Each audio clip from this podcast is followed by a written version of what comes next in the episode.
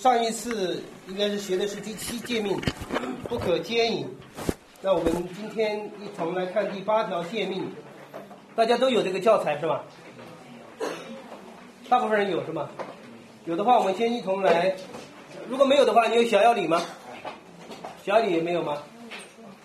呃，如果你没有的话，你可以买一本，然后你看到这个书名，在淘宝上去买一本，淘宝是有卖的。然后，小要理是是我们呃基本的使用的教材。我们先来读一下这个七十三问，这里面的七十三、七十四、七十五问。我来读问题，请大家一同来读答案，好吗？七十三问，第八诫命是什么？第八诫命是不可偷盗。七十四问，第八诫命吩咐我们做什么？第八诫命吩咐我们以合乎神律法的方式来获得增加自己和别人的财富及强业。七十五问，第第八诫命禁止我们做什么？第八诫命禁止我们以任何不义手段，实际的或可能的减损自己或他人的财富或产业。好，感谢主，我们呃第八条诫命大家可能都比较熟悉，如何应用？在这里面我们看到本身呢，它讲了两个方面，对吗？就是做什么，不做什么。那我们先来跳出这个具体的句子啊，来看这个第八条诫命处理的是什么问题？处理的是什么问题？财产的问题啊，基本问题是财产的问题。基督徒如何来面对这个财产权的问题？面对财产的问题，这是第八条诫命所要教导的基本的内容。当然，这不只是我们实际的对财产所做的，也包括我们心里的观念和意念。我们来看第八条诫命。它本身的经文的出处啊，就是不可偷盗，出自哪里呢？在出埃及记第二十章圣经，就是在讲十诫的时候，就这一节经文讲不可偷盗。在我们来看到圣经对我们关于财产的这个吩咐的时候啊，我们看到。从旧约到新约，都有都有教导，都有教导。我想，呃，在我们来来看这个书的这个书里面的这个内容之前呢，我来想问一问大家一些问题哈，就是你是怎么看待的？作为一个基督徒，你是怎么看待财产权的？你知道这个世俗社会一般是怎么看待私有财产的？写在这个法律里面怎么写的？有没有？哎，中国的法律有没有写私有财产神圣不可侵犯？没有哈。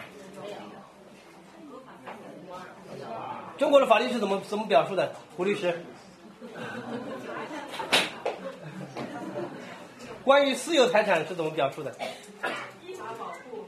依法保护哈，他是讲公共财产神圣不可侵侵犯哈。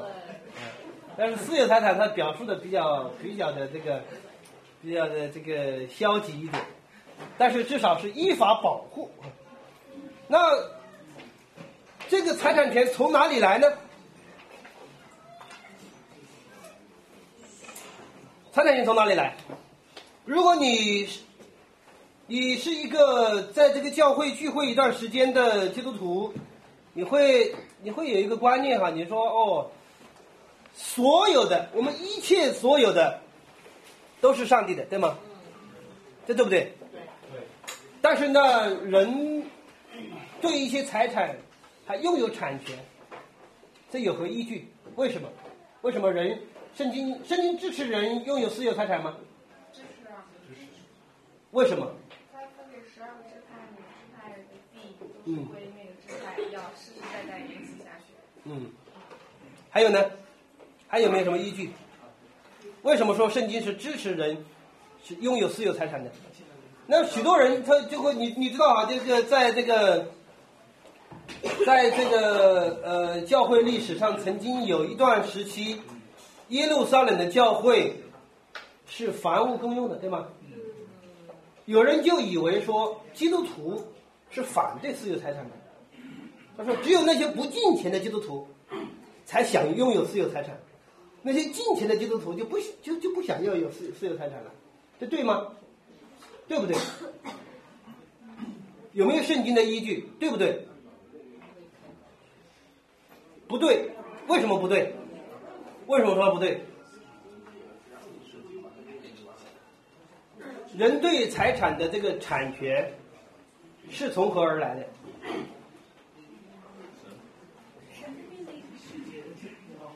世界怎么讲？为什么说实际？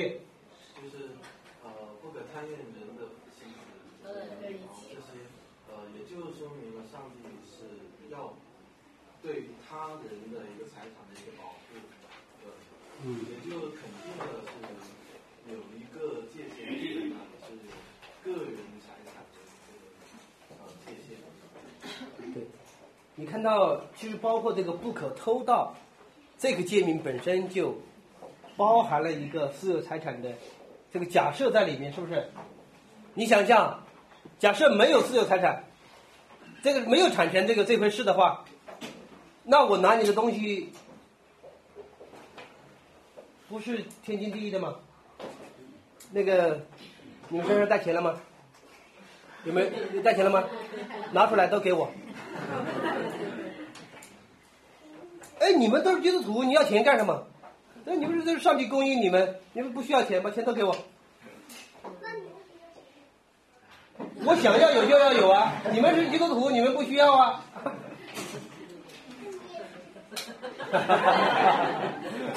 但是你如果碰到不是基督徒的人这么对你说怎么办？为什么不给？你们是基督徒啊！你们、你们、你们、你们有上帝就够了，你为什么还要钱呢？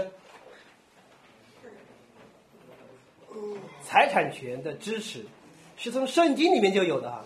他说吩咐不可偷盗的意思就是说，你以不正当的手段去获得，在我们这里面讲的是什么？获得什么？获得增加自己和他人的财富及产业，这个啊都是不对的，对吗？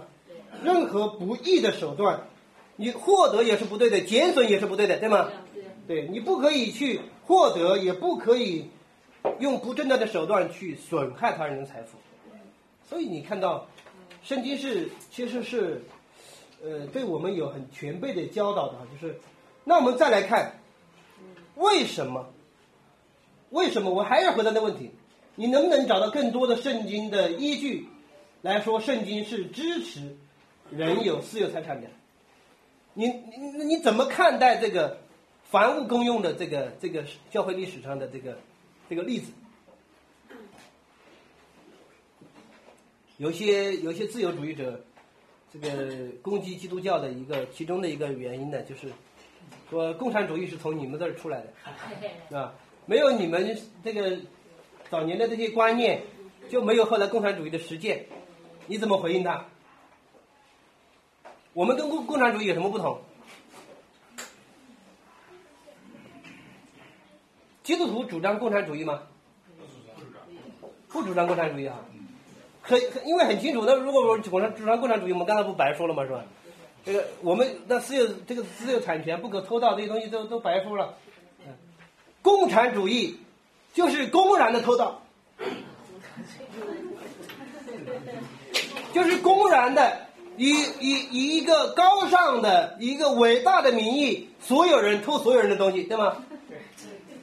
所有人都可以有权偷别人的东西，对，你必须把你的东西交出来，否则的话我们要干掉你。你知道共产主义是是很粗暴的，背后的实践是以暴力作为基础的，而而这个教会历史上的实践是什么？教会历史上的实践是自愿的，对，圣灵感动一些人，他愿意放弃他的私有财产权，愿意放弃和被迫放弃是两回事，对吗？我们来看一段，看一处经文哈，我们一同来看一处，就《使徒行传》这个关于这个房屋公有的这这个地方有一有一段经文，请大家翻到第五章，第四章讲到房屋公用，对吗？我们看一下第五章。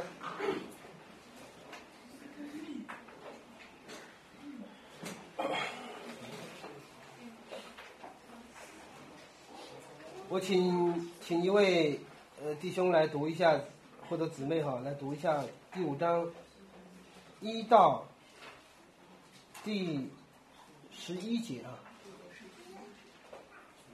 使徒行传》第第五章一到十一节，我来请一位这个声音大一点的哈，有没有坐在后面的声音大一点的？那个副弟兄来。就是第五章一到十一节，一到十一节哈。有一个人名叫亚拉尼亚，同他的妻子沙菲茨买沙菲拉买了田产，卖哦卖了田产，不好意思，我把错了。嗯，把钱把嫁银私自留下几份，他的妻子知道。其余的几份拿来放在使徒脚前。彼得说：“亚拉尼亚，为什么撒旦充满了你的心，叫你欺哄圣女，把田地的价银私自留下几份呢？田地还没有卖，不是你自己的吗？既卖了，价银不是你做主吗？”你怎么心里起这样意念呢？这不是欺哄人，是欺哄神了。亚拉尼亚听见这话，就伏倒，断了气。听，听见的人都甚惧怕。有些有些少年人起来，把他包裹抬出去埋葬了。约过了三小时。他的妻子进来，还不知道这事。彼得对他说：“你告诉我，你们卖田地的价银就是这些吗？”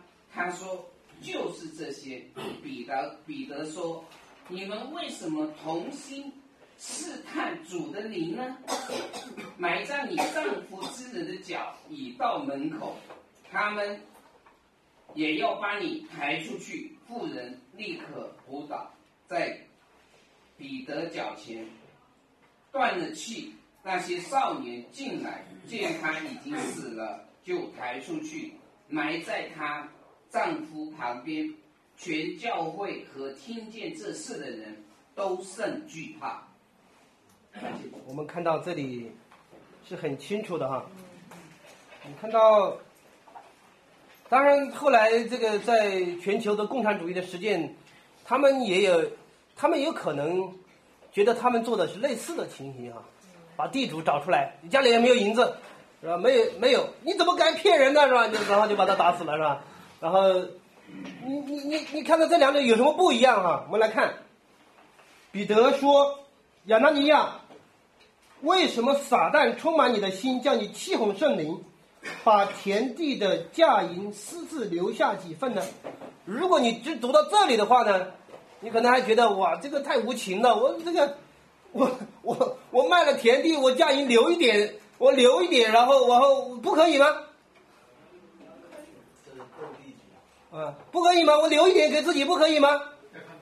但是你看到再继续往后看啊，他说，田地还没有卖，不是你自己的吗？各位。很关键哈，田地还没有卖的时候，你可以卖，你也可以不卖，这是你自己的，这非常清楚的声明的私有产权，对吗？这是你自己的，没有没有人教会没有要求你。如果如果今天教会忽然那个要求说你要加入秋雨祝福圣约堂，你要加入秋雨圣约堂的这个这个这个教会，你就必须把房子卖了，不卖房子你就不能成为会友，那这个就。这个这个有点邪恶了，是吧？这个有点邪恶了。这个，这个就是赤裸裸的在地上实行这个这个，以宗教的名义实行共产主义的实践，对吧？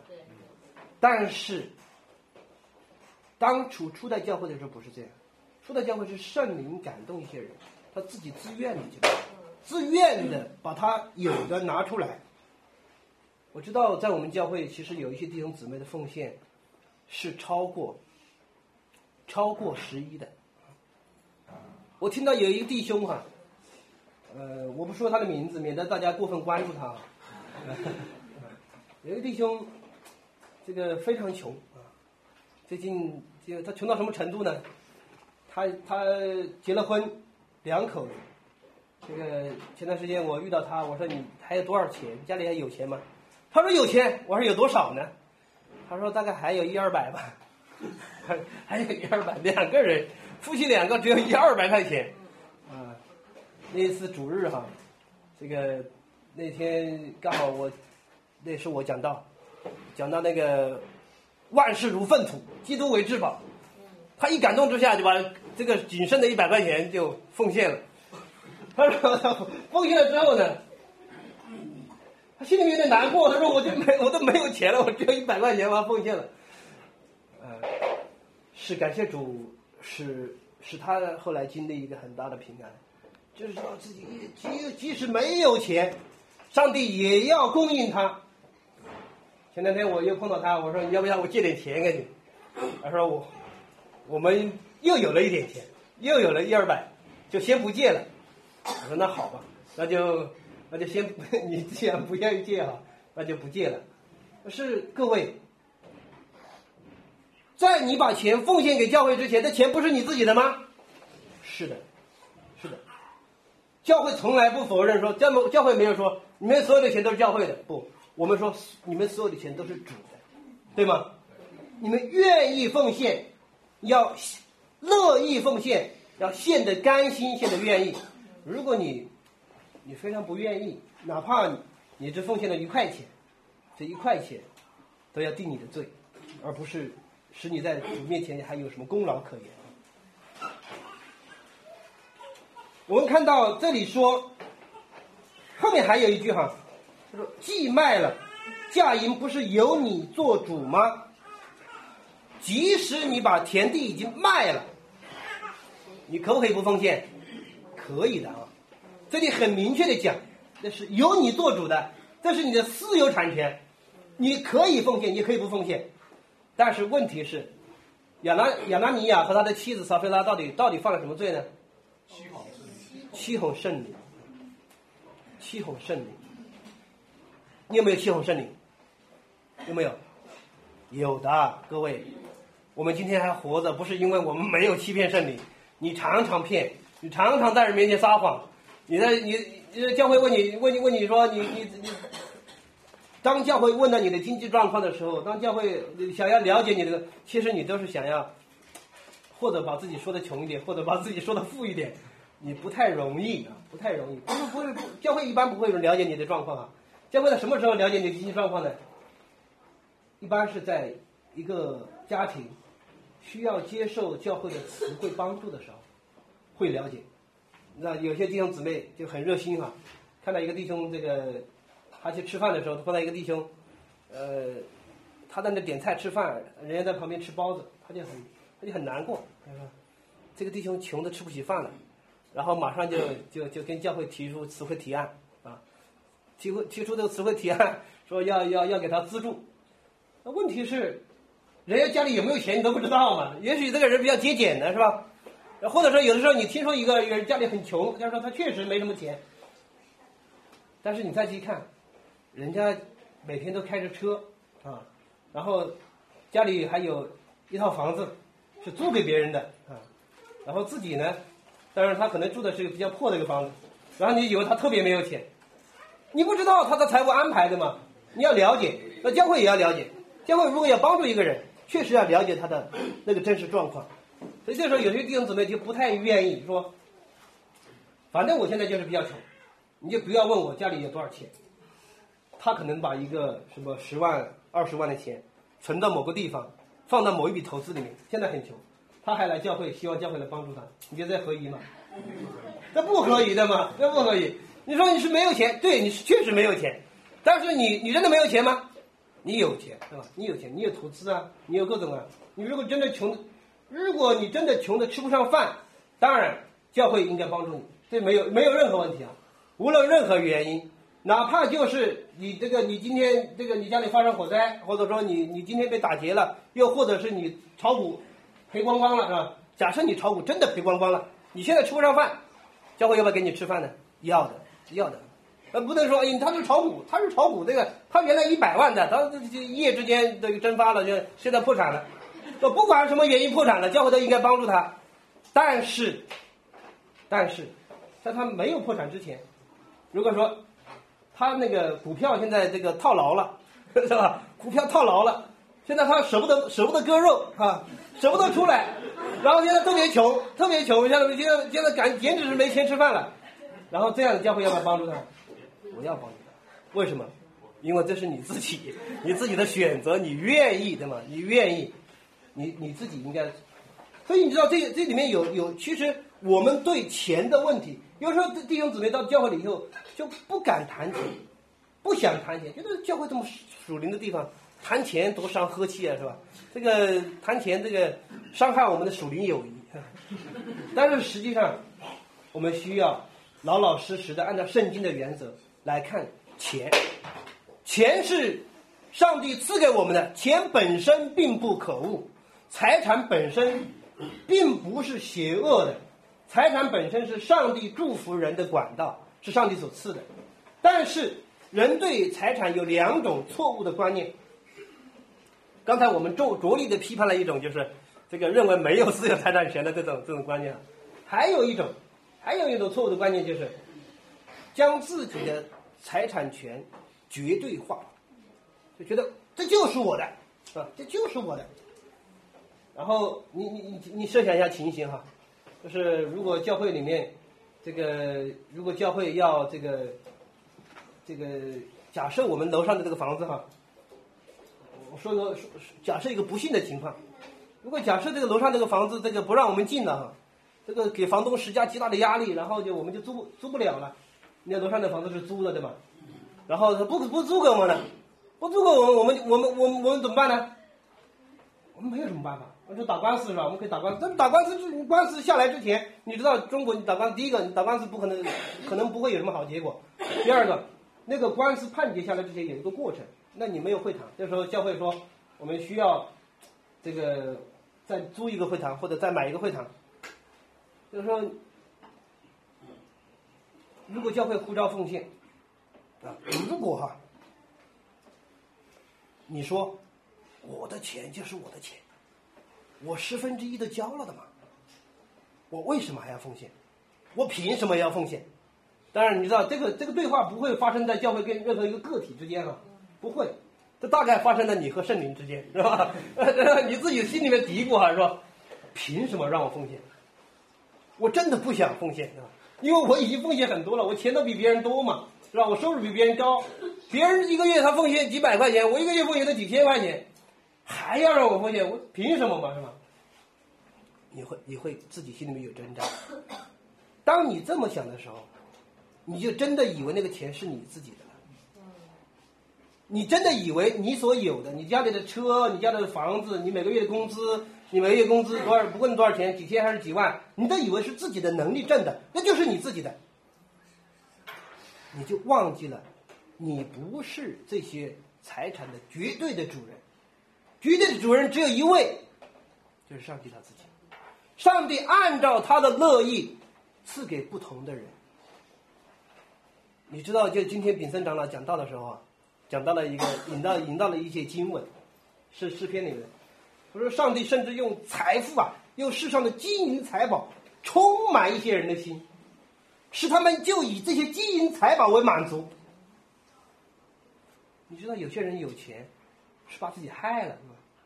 他有钱是，他有钱，表面上看起来是上帝的祝福，实际上是上帝的咒诅。孔子都知道这个道理哈，不义而富且贵，耻也。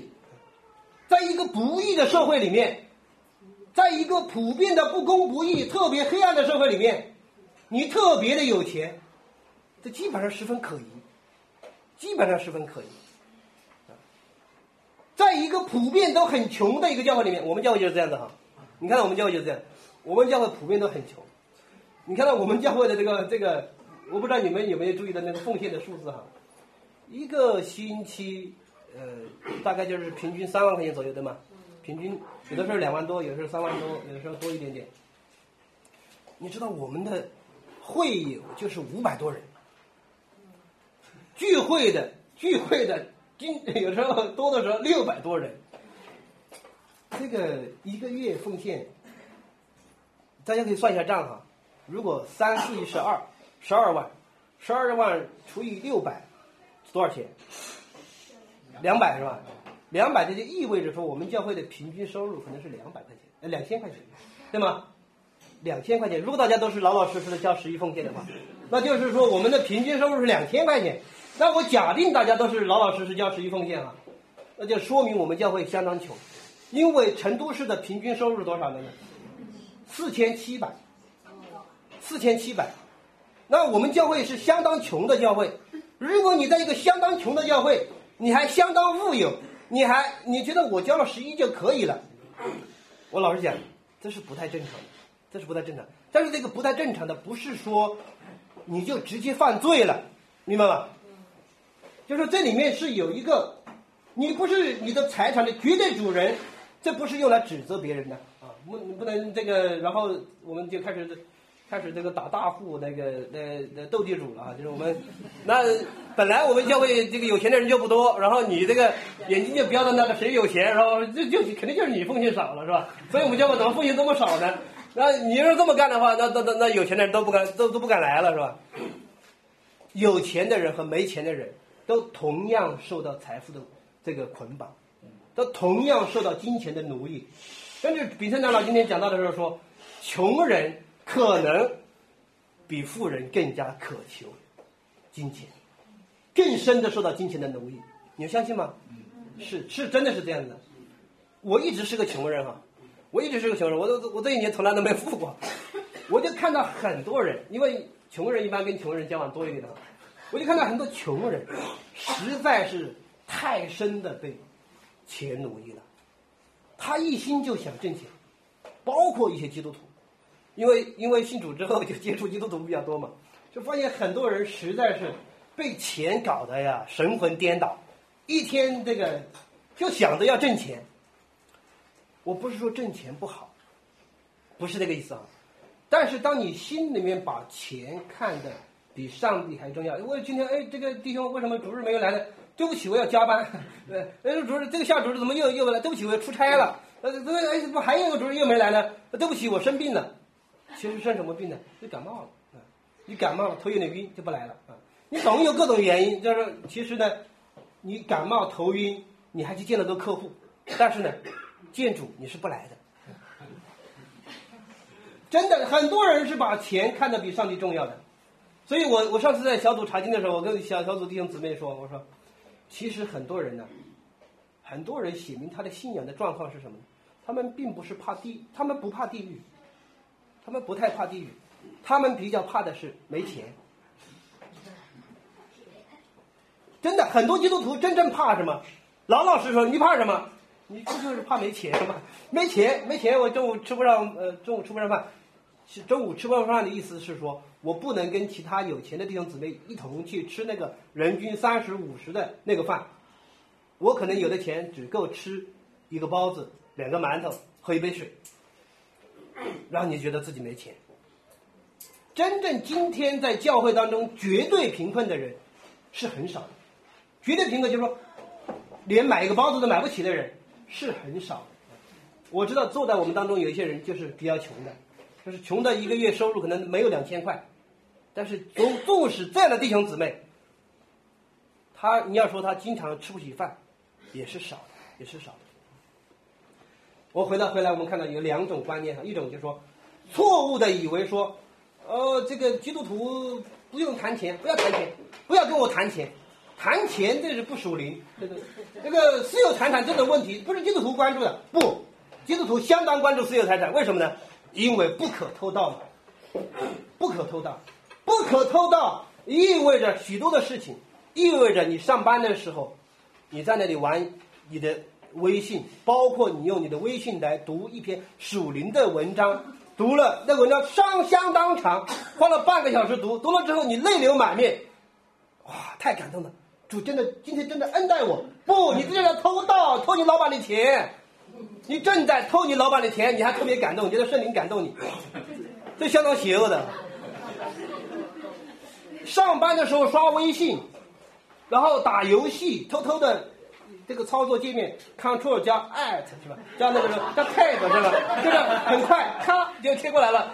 开始师傅你师傅你在打文的，就是咔，老板走了，你就在那打游戏。你就在那里，就说或者甚至你，甚至你说我的上班的时间我在给教会干活，这都是不对的，这都是不对的，因为你下班有大量的时间，主给了你二十四个小时，老板要的你就是八个小时。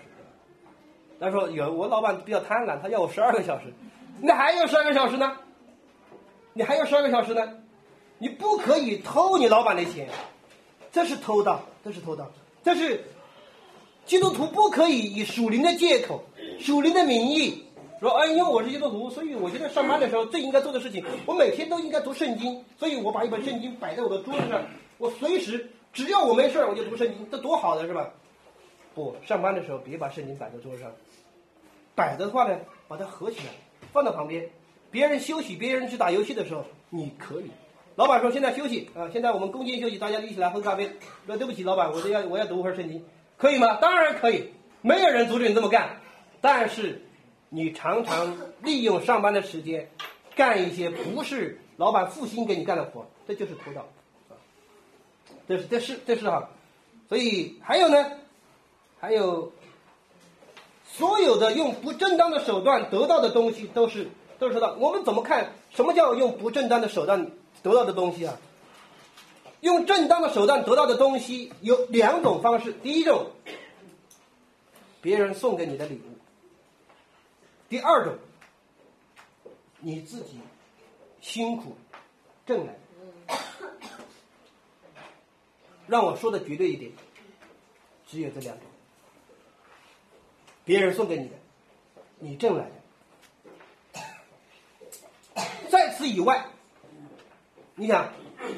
别人如果没送给你呢，没有送给你，你你你默认为这应该送给我。举个例子啊，我我我得说，所有的主动要求这种这个普这个社会福利的人，都是想要偷懒。我我再说清楚一点啊，所有主动的要求说。应该给我报销医疗医疗费，应该给我报销这个教育费，应该给我报销什么什么这费那费的，就说那欧洲就是这样的，美国也是这样的啊，他们是资本主义国家都是这样的，我我社会主义国家为什么没有这个？所有以这种理由要求要求别人把钱给你，你知道？你看你看病不要不用钱，你看病不用钱，是真的不用钱吗？不是，是别人付钱。其实你是要求别人给你付钱，如果别人没有送给你这个礼物，你强行得到，你说我觉我觉得应该送我这个礼物。呃，假设今天是我生日，假设哈，然后你们你们都没准备礼物对吗？我很生气，你们怎么可以不送我礼物呢？不送给我礼物，这是这很邪恶的事情是吧？明明知道这个，其实你都不知道嘛是吧？你们没人知道，当然今天也不是我生日对吧？我是开个玩笑。很多时候，我们强行要求别人送给我们礼物，觉得如果别人没给我这个礼物，别人没给我这个东西，就是就是怎么样？这个是这是偷盗的心在你里面发动了。对，没有人欠你。对，当你说别人欠你的时候，其实你说的意思就是上帝欠你。就说我我看病没钱，我看病没钱，这个这个国家应该报销。你说国家应该报销的时候。意思就是说，其他的公民应该凑钱给你，就这个意思。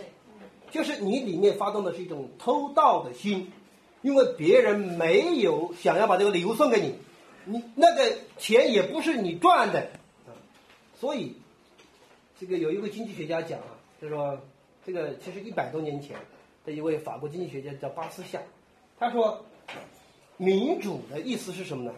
民主的意思就是大家都以法律的名义公开的相互抢劫。这说起来有点可怕啊！那整个人的社会不都是这样的吗？你把民主这个这个说的那么那么那么那么那么惨，所以各位你们不要不要看到一个概念，不要想当然的直接的觉得哦，民主肯定是好的，自由肯定是好的，然后这个这个等等的好多东西都肯定是好的。在基督以外，在福音以外，你遇到的任何概念都要小心，都要小心。如果你不用福音来看，许多东西你看不到，你看不到，你都不知道。我我刚才讲的这个，比如说关于福利的问题哈，关于福利的问题，关于社会主义的问题，社会主义是比较温和的抢劫，共产主义是直接用暴力抢劫。你在我们的当中，你不服从我们的这个这个共产主义的规则，我们就干掉你们。你知道，在二十世纪多少人就是因为这因为这一个观念，遭遇了灭顶之灾之灾。你你稍微翻一下我们我们我们中国的这个这几十年的历史，稍微看一下这个这个波尔布特在在在在柬埔寨的实践，你知道，你觉得人怎么可以这么邪恶呢？是的，在基督以外，人再怎么邪恶，都不应该让你吃惊，因为人常常甚至以高尚、伟大、光荣的名义去实行邪恶。好，我们我们看到就说。呃，问一个问题啊，赌博是不是偷盗？是是吧？自愿的赌博是不是偷盗？自愿，我们几个人打打牌，这个打我们几个人打牌嘛，这个都愿意嘛，我我愿意，我我愿赌服输嘛。因为它是一种投机性，互相不追究的偷盗。哦，互相不追究的偷盗。如果赌博是几个人在彼此同意的情形之下，碰碰运气进行的，其本质仍然是偷窃。为什么呢？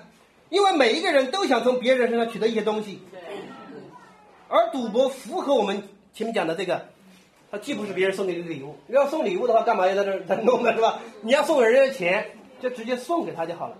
你知道，那么有一种有一种赌博不是偷盗，是行贿，是吧？你知道，我就找个领导来打牌，然后故意输一点钱给他，那个不是偷盗哈，那是送，那个那个是行贿啊，那是另外一个罪，对吧？那是另外啊，另外的，但是其本质还是偷盗，看起来不是的嘛，实际上还是对于那个受贿的人而言，啊，受贿的人而言，他就是以不正当的手段来取得，增加自己的财富，对吗？好，我们再来问一个问题哈，我们看。呃，浪费是不是偷盗？浪费是不是偷盗？是为什么？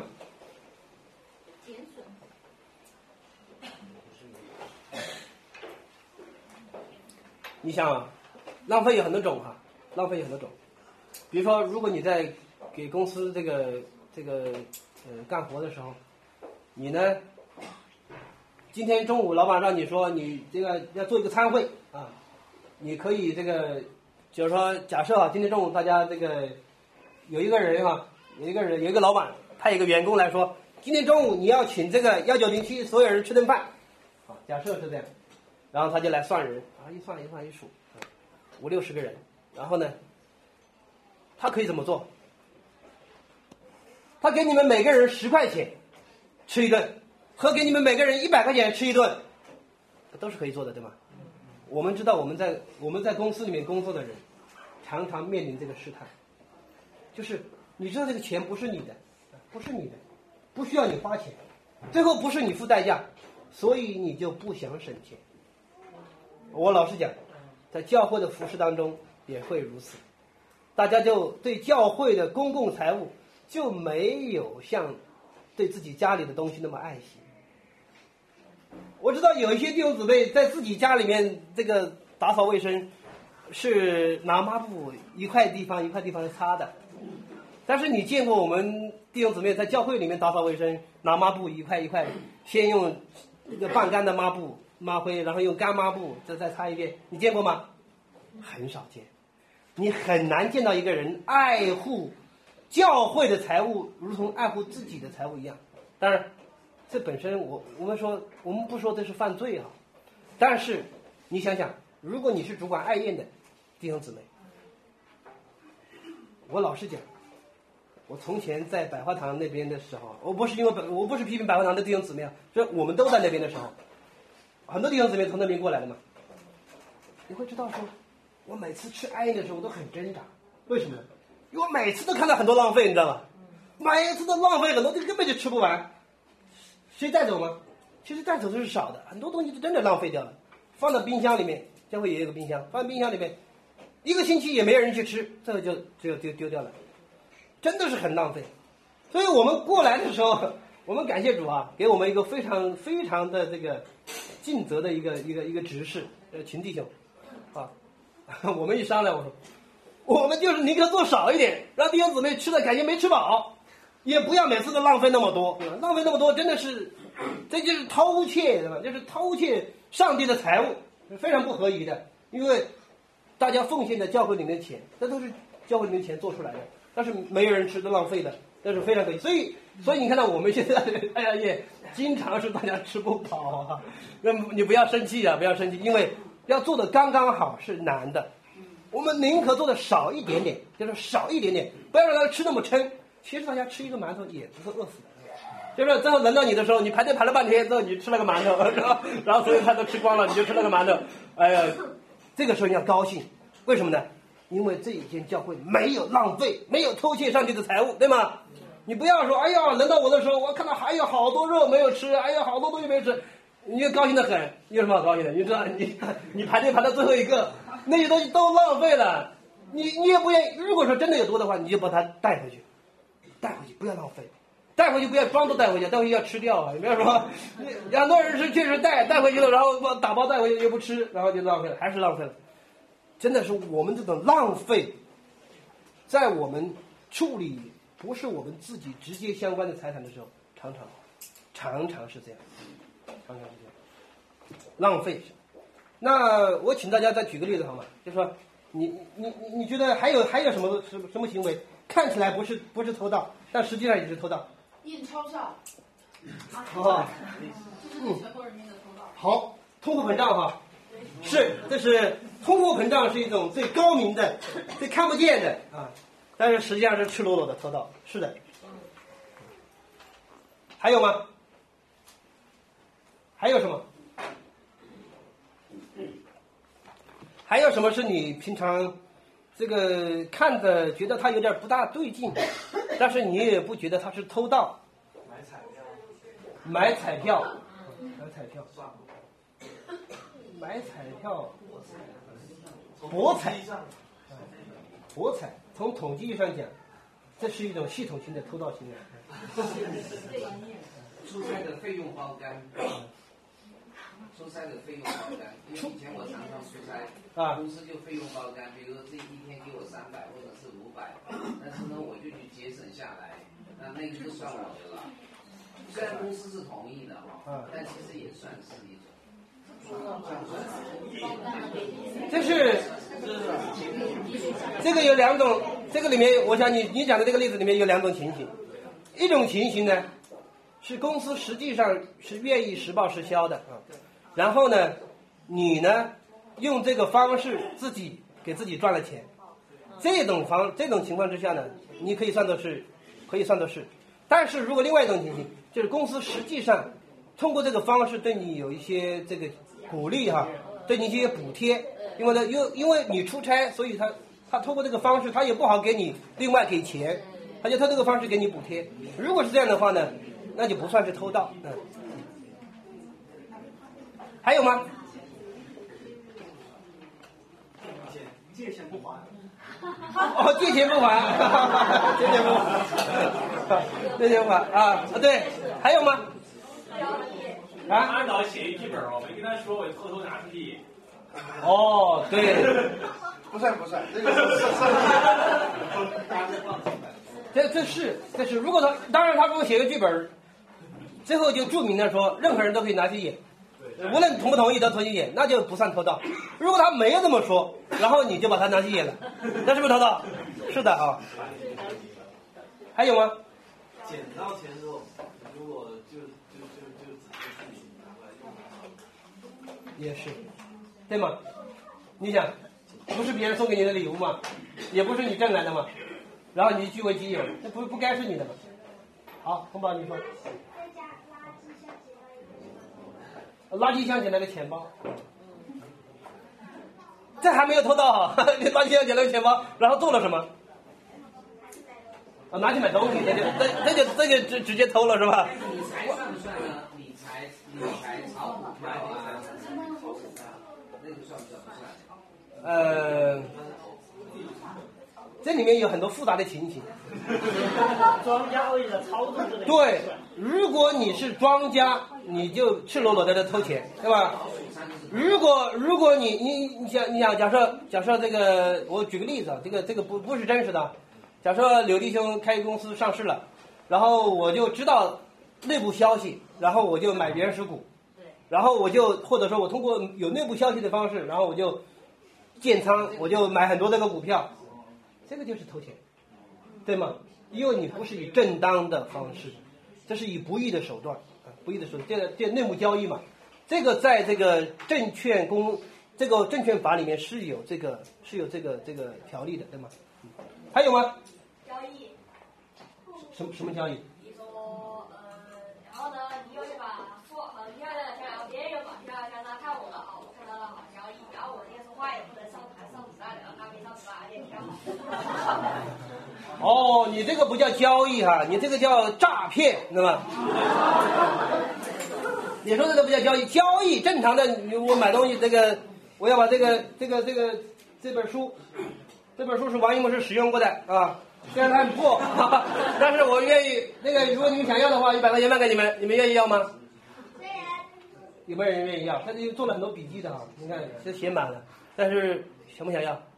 想要我就卖给你了哈。哈哈哈这个这个不不叫偷盗哈，但是如果我说，哎，这是王一博士写的那个一本书，现在我我要卖给你们一万块钱，有点小心，对，要小心小心分辨，这到底是为了啥？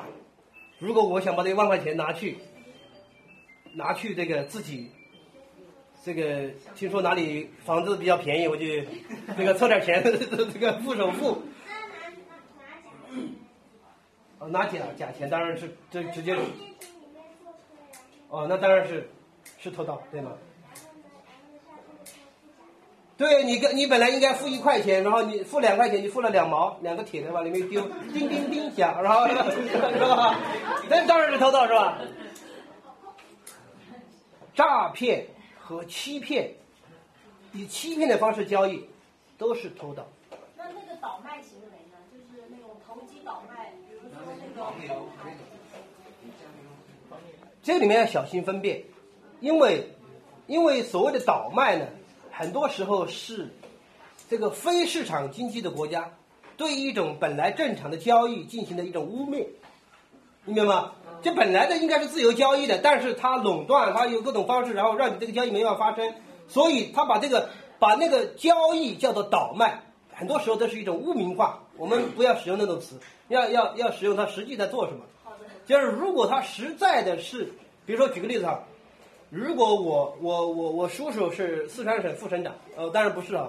我说假设是，然后他批批给我什么条子，然后我拿了什么东西，然后拿去卖，这个这个官的，这就是偷窃，对吧？这是这明这是这明明明的这个偷盗。我说的诈骗哈，欺骗，比如说举个例子啊，这个昨天看到一个看到一个一个一个文章，说这个有一个有一种产品。这个欺骗老年人特别厉害，就是一种说它可以治疗和预防白内障的，叫叫什么？什么什么什么诺普什么什么什么玩意儿？呃，不不不不不是不是是另外一个，做很多广告，他一年卖几十亿。我 跟脑白金有点像，脑白金的这种情况我不不说，我就说这个东西，医学上证明根本就没有任何药物可以预防白内障。但是他公开的欺骗中国的老年人，你知道中国老年人真的是，这太太好欺骗了，就是各种养生的广告，就是专门欺骗老年人。这个真的实在是所有的眼科医生都都痛恨这种这个这个，但是但是他其实他他他通过做广告，他每年做广告花了几个亿做广告，然后到处做广告，然后很多人就被上上当受骗。这种虚假广告是不是偷盗？是是是。叫沙普爱斯。啊，沙普爱斯，对对对对对对对对对对对，他他到处做广告哈，到处做广告，那那那种虚假的广告啊，就是这就是。然后，如果我说这个这个书现在这个呃打折，原本卖两百块，现在打折卖一百，如果我说的是假的，这个也是属于偷盗，虚假的，嗯，他把他的原本的原价抬得高高的，然后其实其实很多人都被骗了，一到什么双十一的时候，都觉得哇买呀，这个好便宜啊！原来那他把价格标价改一下，说原来那个是五十，然后然后然后然后原来本本来就值三十块钱，然后说现现在给你打六折，三十块，哎，它原本就是这个价，当然不是所有的哈，是吧？有很多人用这种方式来偷盗，还有很多哈，各位，我想我们时间不够了，如果一一数下来，我们就今天中午就不用吃饭了。可是我们来看这个基本的。基本的这个原则是什么？基本的原则是，获取钱财本本来没有什么不对，是好的，甚至是好的啊。上帝也吩咐我们自己要努力做工，不做工的人不得食，对吗？不做工的人不要叫他吃饭啊。呃，我我我虽然时间快到了，但是我还是要这个啰嗦一句，就是说，在在教会里面实在是有一种。有一种不好的风气哈，我不是在我们教会，在我说估计在很多教会，都有一种进到教会里面去以后呢，就不想好好的工作，就想要得别人帮助的这种风气。这个风气相当不好啊，这个风气相当不好。圣经上明明的讲，不做工的人不能吃饭啊，不能吃饭。但是有很多很多人就就愿意说，哎呀我。我现在那么穷，教会为什么不帮助我？但是他有手有脚，好好的，而且他以前完全有能力去挣一份相当不错的工工资哈，相当不错的工作。然后你越你你这样的一种心的时候，是相当不好的。呃，我我不说你直接是犯罪哈，但是确实有的人可能就直接是犯罪了。当你自己可以工作不工作，然后去拿别人的拿教会的词汇这种方式的时候，其实是相当不好的。对，那工作挣钱本身是好的，是对的，呃，以正确的方式去获得，合乎神的律法的方式去获得自己的财富和产业，这没有什么不对。但是浪费自己的钱财，抢劫他人的钱财，通过各种不义的方式去获得钱财，都是不对的。啊，这这个地方的原则告诉我们，我们确实应该工作来供应自己的需要，我们也应该。帮助别人和自己增加财富，所以对对待那些就说，比如说现在在困难当中的弟兄姊妹，你不要第一时间先给他钱，有些人需要帮助，让他改变想法，好好的去工作，好好的去挣钱，因为上帝给了我们挣钱的能力，不不不应该直接坐到这里等着等着这个这个救济，等着帮助。当然，如果他实在是有各种原因，确实处在那个现实的紧迫的困难当中，你也应该去帮助他，因为你的钱是上帝给你的，对吧？你不是绝对的主人。好，我们就分享到这里哈，然后我们一起一个祷告。慈爱的天父上帝，我们感谢赞美你，主啊，我们所有的人，主啊，我们都在自己的生命当中曾经犯过偷窃的罪，主啊，没有人是。从来没有偷到过任何东西的，因为我们都曾经用不义的手段获得过我们自己想要的东西。我们或者是，或者是用欺骗，或者是用其他的手段，那些不义的方式，呃，让满足了自己的需要。主啊，我们求你怜悯我们，求你使我们那立定心智来跟随你的人，就不再偷窃。而是自己亲手做工，是吧？我们来靠着你的恩典来带领我们，在这个社会当中可以有一份正当的工作，可以有自己正常的收入，甚至我们可以用的收入来帮助其他人，是吧？如此就可以荣耀你，来拓展你自己的国度。让我们感谢你，我们求你来帮助我们这一群你的儿女，真的都做正经人，不要再偷盗。我们感谢你，因为这不偷盗的能力是你赐给我们的。我们即使我们立定心志不偷盗，我们也做不到，是吧？求你来帮助我们，你翻转我们的生命，你更新我们的心智，使我们能够过一个来蒙你喜悦的生活。奉靠耶稣基督宝贵的圣名。阿门。